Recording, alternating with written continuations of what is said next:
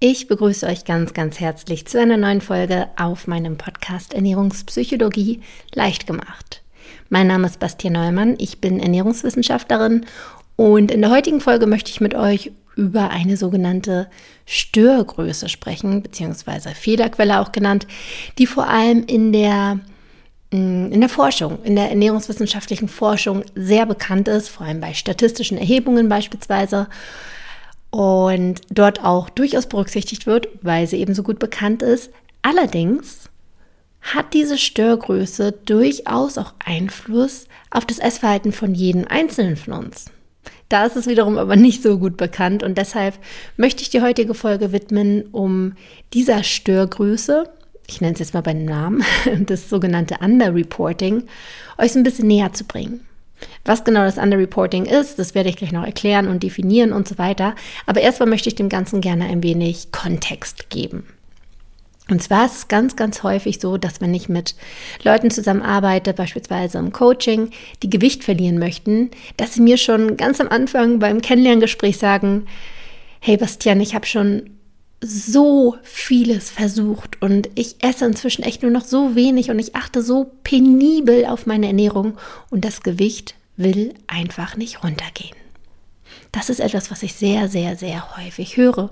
Und es kommt mir selbst auch sehr bekannt vor, deswegen kann ich das immer sehr gut nachvollziehen, weil ich auch eine Phase hatte, in der ich so tief daran geglaubt habe, dass ich machen kann, was ich will und nichts abnehmen kann.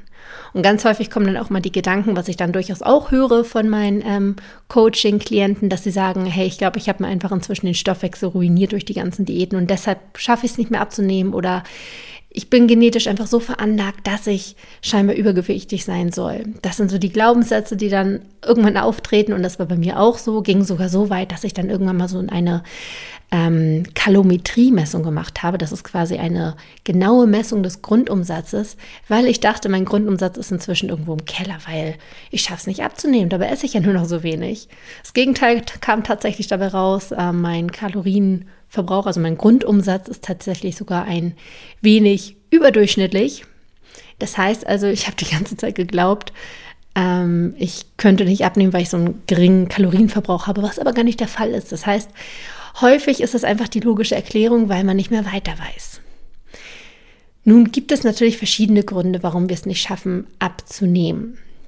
Ich habe schon mal, ich glaube, das war die Folge 104, da habe ich darüber gesprochen, wie die Angst vom Abnehmen uns davor abhalten kann, auch abzunehmen.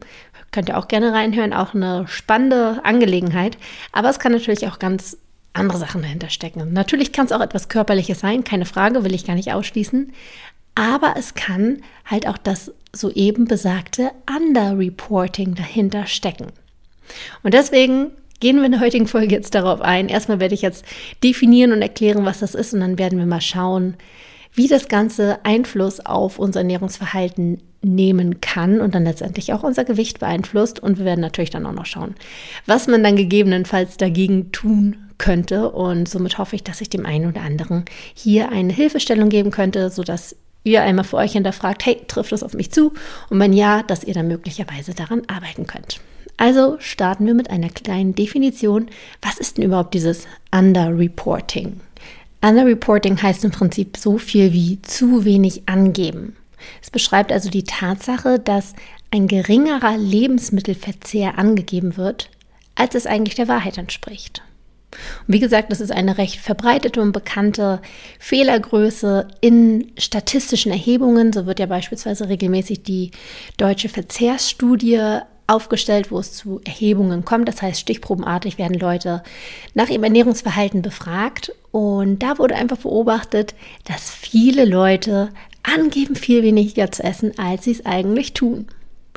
Aber nicht nur ähm, bei statistischen Erhebungen wurde das beobachtet, sondern zum Beispiel auch in der Ernährungsberatung. Viele Ernährungsberater arbeiten so, dass sie am Anfang erstmal ein Ernährungsprotokoll von dem Klienten erstellen lassen, sodass man erstmal einen groben Überblick bekommt. Was ist die Person überhaupt, wann, wie viel und so weiter. Und auch da ist es schwierig, ein wahrheitsgemäßes Ernährungsprotokoll zu bekommen, das den normalen Ernährungsalltag repräsentiert. Warum ich jetzt so betone den normalen Ernährungsalltag, kommen wir gleich auch noch dazu, aber das ist auf jeden Fall auch eine Störgröße, die durchaus bekannt ist. Aber es bedarf auch nicht immer einen Dritten, einen Außenstehenden, der quasi dich fragt, was du gegessen hast und wie viel du gegessen hast, sondern dieses Underreporting tritt auch dann auf, wenn du das einzig und allein nur für dich selbst machst. Mein Papa hat früher immer gesagt, man hat bewusst und gut gegessen, wenn man abends im Bett liegt und sich auf einem Tablett vorstellen kann, was man tagsüber gegessen hat. Und wenn man diese Übung jetzt nur für sich alleine macht, ohne dass irgendwer kontrolliert oder bewertet oder irgendwas, ist es bei vielen Leuten so, dass es auch da zum Underreporting kommt.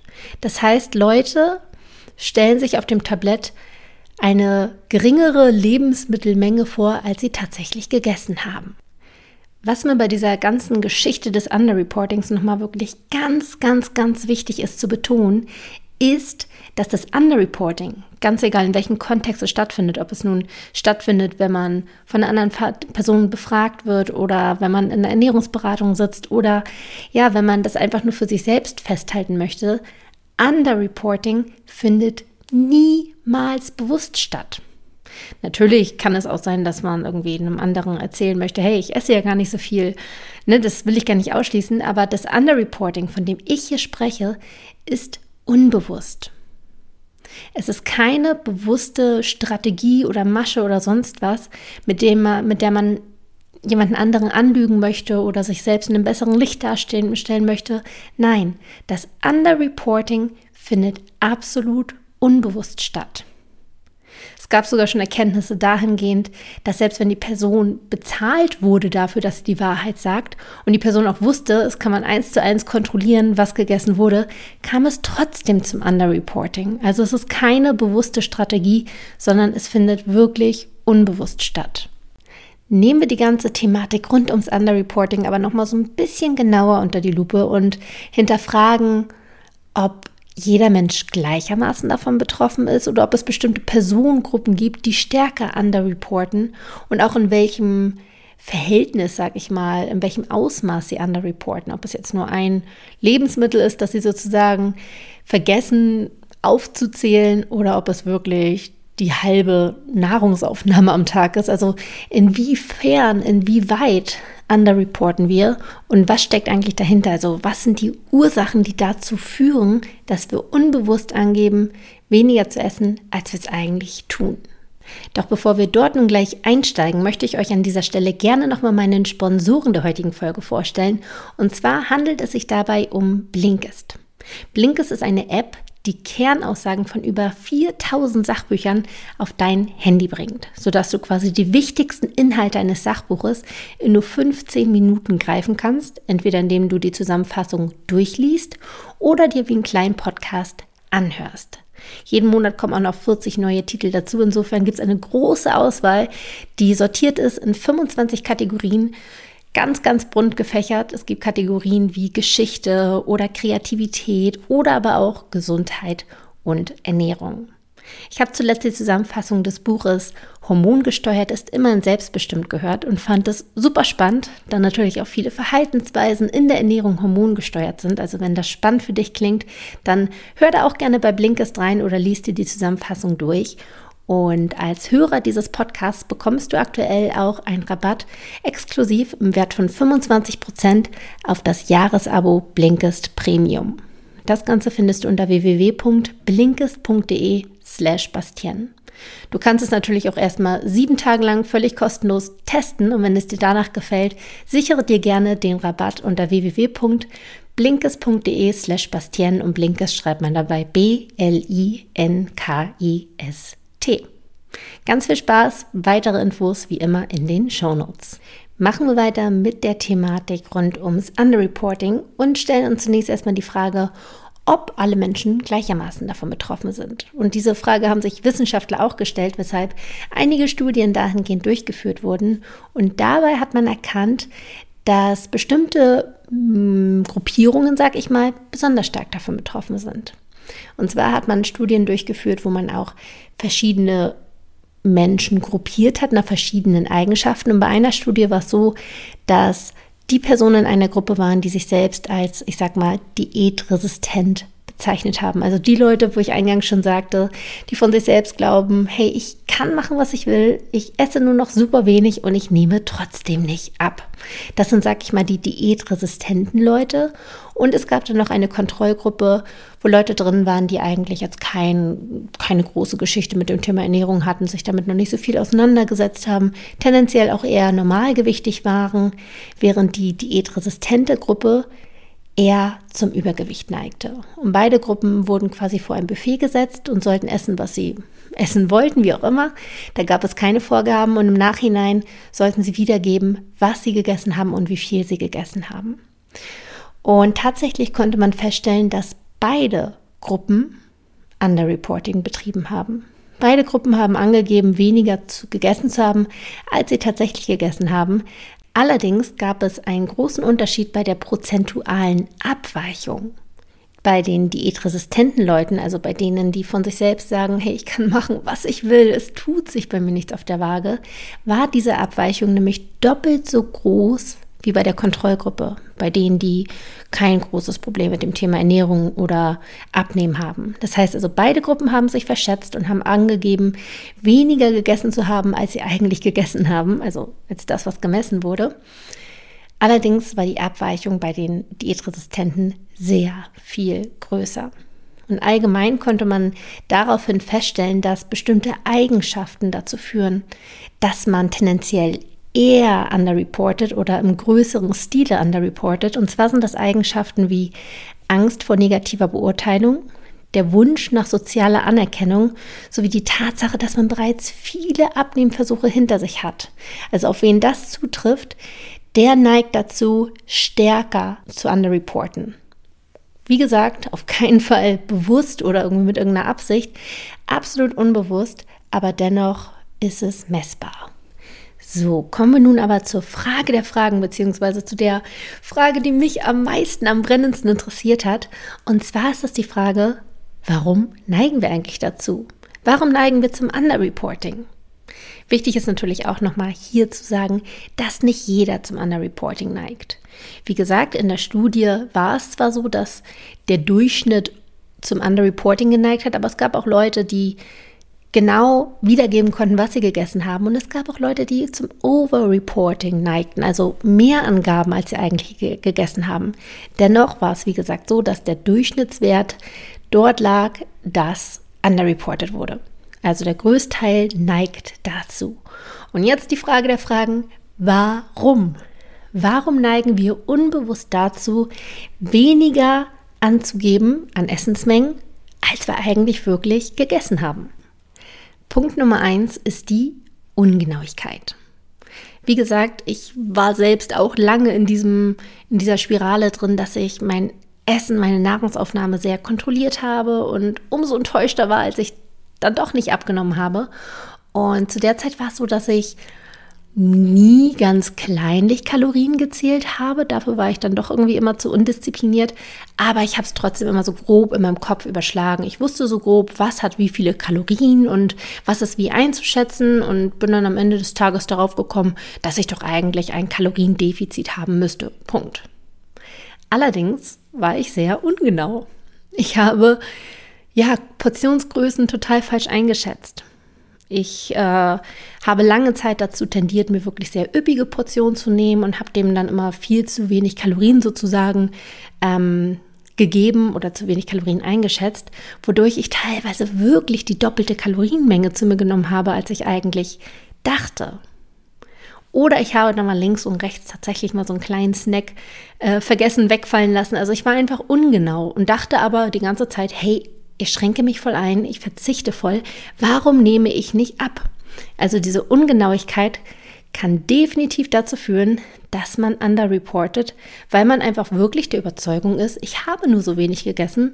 Und wenn man dann wirklich mal nachmisst, merkt man, alright, jetzt weiß ich, warum ich nicht abnehme. Punkt Nummer zwei ist die Unwissenheit. Das heißt, wenn man vielleicht so ein bisschen auch darauf gerade ausgelegt ist, möglichst gesund zu ernähren und kalorienarm, aber einfach nicht die Kalorien von einigen Lebensmitteln weiß, beziehungsweise sie ganz, ganz verkehrt einordnet. Ganz typisch ist zum Beispiel die Avocado, die ja recht viel Fett enthält. Ganz, ganz gesunde Fettsäuren und sollte überhaupt nicht verteufelt werden, aber trotzdem ist sie kalorienreich. Und wenn man da denkt, ach Mensch, das ist ja irgendwie so grün wie Gemüse und Gurke hat ja auch nicht viel und das dann da so grob einordnet, dann verschätzt man sich natürlich auch viel. Das heißt, wenn man Kalorien beispielsweise als Grundlage nimmt, dann kann es dazu kommen, dass man sich selbst sozusagen da auch ein bisschen ähm, ja, dass man selbst zum falschen Ergebnis kommt, weil man einfach es nicht besser weiß. Und selbst wenn man kleinlich Kalorien auch zählt und immer raufguckt bei den Lebensmitteln, kann es auch sein, das wissen viele nicht, dass Lebensmittel im Supermarkt Schwankungen unterliegen. Das sind natürliche Rohstoffe in den Lebensmitteln und natürliche Rohstoffe können schwanken. Wenn beispielsweise ein Fruchtanteil irgendwo drin ist, dann kann der Fruchtzuckeranteil natürlich schwanken. Das sind natürliche Schwankungen und demnach können auch die Kalorien, der Kalorienanteil, der kann schwanken. Und da gibt es keine Gesetze, es gibt Richtlinien, an denen man sich halten sollte, aber es gibt keine Gesetze, die sagen, hey, das ist die größte Abweich Abweichung, die es geben darf. Gibt es nicht. Und demnach kann auch die Kalorienangabe sehr abweichen von dem, was draufsteht, was man glaubt, wie viel man eigentlich isst. Und dann kommen wir auch schon zum Punkt Nummer drei, dem, wie ich finde, wichtigsten Punkt. Ich werde auch noch erklären, warum ich das so empfinde. Und zwar ist es das unbewusste Handeln. Das möchte ich auch gerne so ein bisschen splitten. Einmal das fasse ich aber kurz. Ich glaube, der zweite Teil wird ein bisschen länger. Einmal ist es der Punkt, dass wenn wir beispielsweise bei einer Studie nach unserem Ernährungsverhalten befragt werden oder auch in der Ernährungsberatung nach unserem Ernährungsverhalten, nach unserem gewöhnlichen Ernährungsalltag, also was essen wir eigentlich und so weiter, wenn wir danach befragt werden und das protokollieren sollen, dann neigen wir dazu, unser Ernährungsverhalten zu verändern. Wenn wir so bewusst darauf achten, dann fällt es uns schwer, so zu essen, wie wir sonst normal essen, weil wir ja plötzlich voll den Fokus darauf haben und ja auch irgendwie unbewusst wissen, ha, jemand wird das sich anschauen und kontrollieren. Das heißt, wir verfälschen es unbewusst häufig. Und zwar gerne in die Richtung, wie wir es eigentlich gerne hätten. Also wir optimieren sozusagen und wollen uns selbst in das Licht rücken, wie wir eigentlich ja gerne funktionieren wollen würden. Und das resultiert bei vielen Leuten zum Underreporting. Gerade die Leute, die tendenziell abnehmen wollen, weil sie möchten ja eigentlich weniger essen und demnach, wenn sie dann bewusst darauf achten, weil sie wissen, hey, äh, eine dritte Person wird das sehen, dann kommt es, wie gesagt, häufig dazu, dass man dann tendenziell weniger und gesünder ist und somit underreported. Und dann sieht der Ernährungsberater beispielsweise das und sagt so, ja, da weiß ich jetzt auch gar nicht mehr, was man optimieren sollte. Aber eigentlich ist es ja gar nicht ein repräsentatives Protokoll, weil man durch dieses bewusste Achten auf die Ernährung das Ganze unbewusst verfälscht. Soweit also zum unbewussten Handeln, das vor allem ja dann ausgelöst wird, wenn wir mit einer weiteren Person zusammenarbeiten und unser Ernährungsverhalten abgefragt wird. Aber es gibt noch einen zweiten Punkt, der auch unter den Überbegriff unbewusstes Handeln fällt. Und zwar ist es das unachtsame Essen. Es ist ein Thema, was sehr häufig auf diesem Podcast ähm, ja auftritt, weil es einfach auch sehr, sehr wichtig ist. Aber es ist einfach so, wir essen so häufig nebenbei.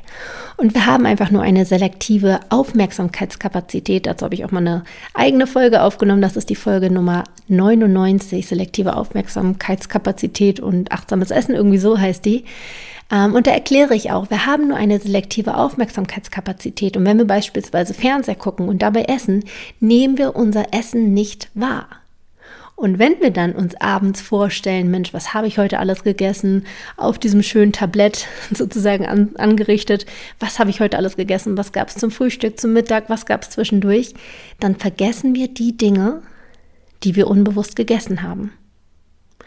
Und somit glauben wir dann am Ende des Tages, Mensch, heute habe ich ja gar nicht so viel gegessen und vergessen aber völlig die Dinge, die wir unbewusst gegessen haben, weil wir unachtsam waren und das einfach, ja, ausgefiltert wurde sozusagen von unserem Gehirn, weil wir so viele Dinge nebenbei gemacht haben und dem Essen einfach nicht die, ja, die Kapazität oder die Aufmerksamkeit geschenkt haben, die es eigentlich verdient hätte. Das heißt also, unachtsames Essen führt auch zum Underreporting, weil wir einfach vergessen, was wir gegessen haben. An dieser Stelle möchte ich auch nochmal ergänzen, dass es ja auch ein bewusst unbewusstes Essen gibt. Also was ich meine ist, dass wir beispielsweise, wenn wir heimlich essen, mm, bewusst unbewusst essen. In dem Sinne, dass wir das Essen vor anderen verstecken und in gewisser Weise auch vor uns selbst, weil wir wollen gar nicht wahrhaben, dass wir essen. Dazu habe ich auch nochmal eine Folge äh, aufgenommen. Das ist die Folge 95, heimliches Essen. Heute auch hier ein paar Folgen raus. Ähm, aber was ich damit sagen möchte, ist, dass wir bei einigen Lebensmitteln wirklich die Scheuklappen irgendwie aufmachen. Wir wollen es gar nicht wahrhaben, dass wir es essen, weil wir dabei ein so schlechtes Gewissen haben. Und das sind vor allem Lebensmittel, die in der Gesellschaft auch eher als so ein bisschen schlechte Lebensmittel bewertet werden. Also Süßigkeiten, fettige Sachen. Und man hat auch herausgefunden, dass genau solche Lebensmittel, die bei vielen Leuten so auf der verbotenen Liste stehen, beim Underreporting am häufigsten vergessen werden. Also das sind die Lebensmittel, die am häufigsten underreported werden sozusagen, ähm, weil man da einfach tendenziell am unbewusstesten ist, weil man vielleicht ein schlechtes Gewissen hat, genau diese Lebensmittel zu essen. Also ich fasse nochmal schnell zusammen, was sind die Gründe, die zum Underreporting führen. Es ist einmal die Ungenauigkeit, wenn man für sich selbst zusammenfassen möchte, was man eigentlich gegessen hat. Dann ist es die Unwissenheit, dass man auch nicht immer genau weiß, was hinter welchem Lebensmittel steckt und wie diese Lebensmittel zu bewerten sind. Und das dritte ist das unbewusste Handeln. Und diese drei Punkte führen dazu, dass wir wirklich, ja, manchmal nicht genau für uns analysieren können, wie viel wir eigentlich gegessen haben underreporten und es dann auf der Waage nicht nach unten geht, obwohl wir den Eindruck haben, wir reißen uns doch schon so, so, sehr, so sehr zusammen und wir verzichten doch schon so sehr und wir essen doch schon so gesund. Aber die Realität sieht halt manchmal anders aus. Wie gesagt, das ist nur ein Grund, der dazu führen kann, dass man auf der Waage nicht da ist, wo man gerne sein möchte. Aber trotzdem ist es ein Punkt, den man hinterfragen kann. Und wenn du jetzt für dich, nachdem du nun weißt, was das Underreporting ist und wie das Einfluss auf unser Gewicht haben kann, feststellst, Mensch, vielleicht bin ich ja davon betroffen, dann überprüfe genau diese drei Punkte gerne. Ist es Ungenauigkeit? Da kann es sogar teilweise helfen, wenn man sogar mal für ein paar Tage trackt, was man isst und auch wirklich es abwiegt, um dafür ein Verhältnis zu bekommen, ein Gefühl dafür zu bekommen. Ich bin absolut kein Freund von Kalorienzählen und wenn man merkt, es setzt einen selbst total unter Druck und man kommt damit nicht klar, dann muss man es auch nicht machen. Aber wenn es ein, eine Hilfestellung gibt, um mal so ein Gefühl dafür zu bekommen, wie viel man eigentlich isst, dann kann es etwas sein, was hilfreich sein kann. In Sachen Unwissenheit natürlich auch, wenn man nachguckt, was hat wie viele Kalorien, um dafür auch nochmal ein Gefühl zu bekommen. Und zu guter Letzt, dass man auch nochmal schaut, wie unbewusst ist man. Da gibt es auch viele Folgen auf meinem Podcast zum Thema achtsames Essen, also dass man sich damit auch nochmal auseinandersetzt, dass wenn man etwas isst, man das Essen als alleinige Aktivität wahrnimmt, keine Ablenkung, ausführlich kauen, bewusst schmecken und vor allem sich das Essen erlauben und das Essen genießen. Denn durch diese Verbote, wir hatten es eben schon, fängt man halt auch an, ja, diese Scheuklappen aufzusetzen und nicht wahrnehmen zu wollen, was man da isst. Deswegen Essen genießen und achtsam essen. Ich hoffe sehr, dass diese Information zum Thema Underreporting euch nochmal so ein bisschen Input gegeben hat und vielleicht dem einen oder anderen weiterhilft, seine Ziele weiter zu verfolgen und die Ziele zu erreichen. Und ja, wenn euch die Folge gefallen hat, dann gebt mir gerne eine positive Bewertung.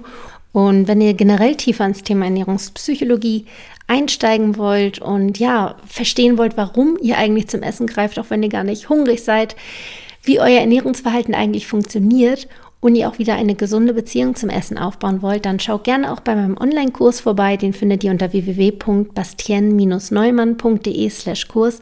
Verlinke ich euch auch alles in den Show Notes. Und ja, soweit von mir in dieser Woche. Ich hoffe, es hat euch gefallen und hoffe auch, dass ihr in der nächsten Folge wieder einschaltet. Bis dahin wünsche ich euch alles Gute.